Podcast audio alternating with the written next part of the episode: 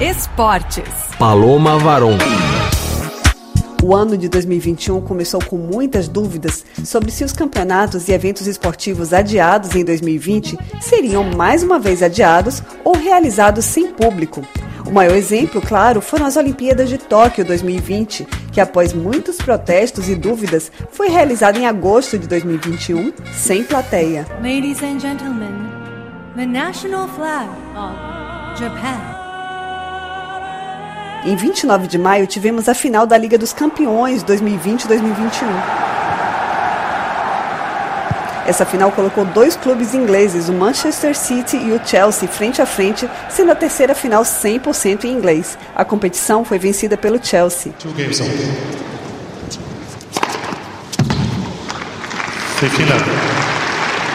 Ainda em maio, começou em Paris o tradicional campeonato de tênis Roland Garros. No ano em que se completaram os 20 anos do tricampeonato de Gustavo Kirten em Roland Garros, o cearense Thiago Monteiro foi o único brasileiro a disputar o grande slam francês. Em junho, a final ficou entre o veterano sérvio Novak Djokovic e o jovem talento grego Stefanos Tsitsipas, em sua primeira final nesse torneio.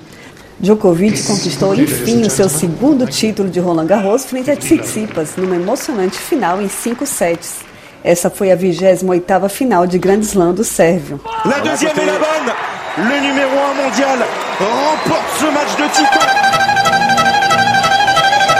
Ainda em junho, tivemos a largada da centésima oitava edição do Tour de France, a mais famosa prova ciclística de rua do mundo. A saída esse ano foi de Brest, na região da Bretanha. A prova terminou em Paris, em julho, e foi vencida pelo esloveno Tadej Pogacar. Finalmente, a Eurocopa 2020 se realizou de 11 de junho a 11 de julho de 2021, dando o campeonato para a Itália contra a Inglaterra. Essa edição celebrava os 60 anos da criação do campeonato, mas foi adiada por um ano por causa da pandemia. A competição marcou a reabertura dos estádios europeus para o público, com no mínimo 25% da capacidade, apesar de os números da vacinação e recuo da doença ainda não serem ideais na Europa.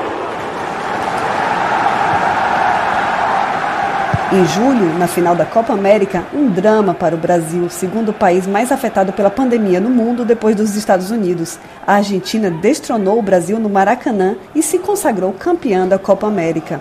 O gol de Di Maria derrubou o jejum de 28 anos sem título e impediu o bicampeonato da seleção brasileira no torneio marcado pela Covid-19. The Maracanã Rio de Janeiro.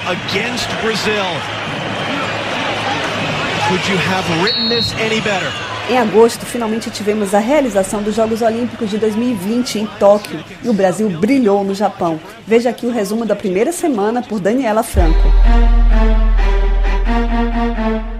A ginasta Rebeca Andrade se tornou neste domingo a primeira atleta brasileira a conquistar duas medalhas em uma mesma Olimpíada um ouro no salto e uma prata na individual geral da ginástica artística na quinta-feira, ao som de baile de favela que estamos ouvindo aí ao fundo.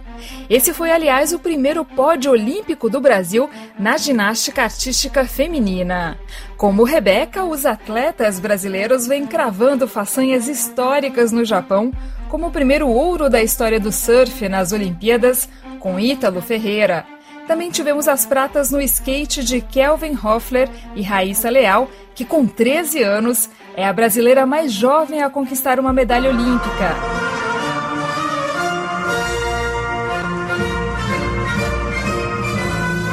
Foram no total sete medalhas de ouro, seis de prata e oito de bronze, que deixaram o Brasil no 12º lugar no quadro geral de medalhas. Foram os Jogos Olímpicos nos quais o Brasil levou mais medalhas. Ainda em agosto, tivemos a surpresa de que o craque argentino Lionel Messi deixaria o Barça e viria jogar no Paris Saint-Germain, levando os parisienses à loucura. Leo!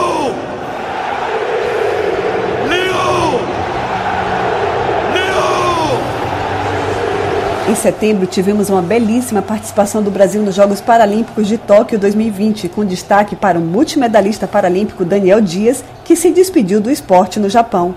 Na capital japonesa, o nadador conquistou três medalhas de bronze e somou em sua carreira 28 medalhas paralímpicas, sendo 14 de ouro, um recorde. Ele nadou a última prova de sua carreira nesta competição.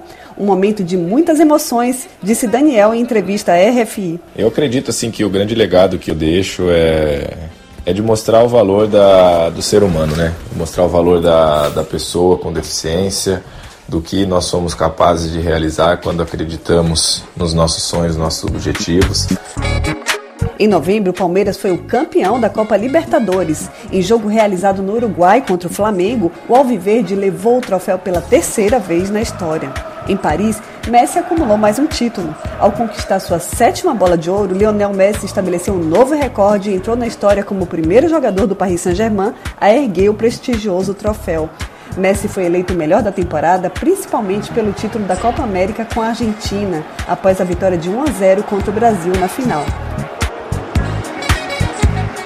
Em dezembro, também em Paris, a ex-tenista francesa Amélie Mauresmo foi nomeada à direção do torneio de Roland Garros. A ex-campeã se tornará, assim, a primeira mulher a ocupar o cargo, após a assinatura de um contrato de três anos.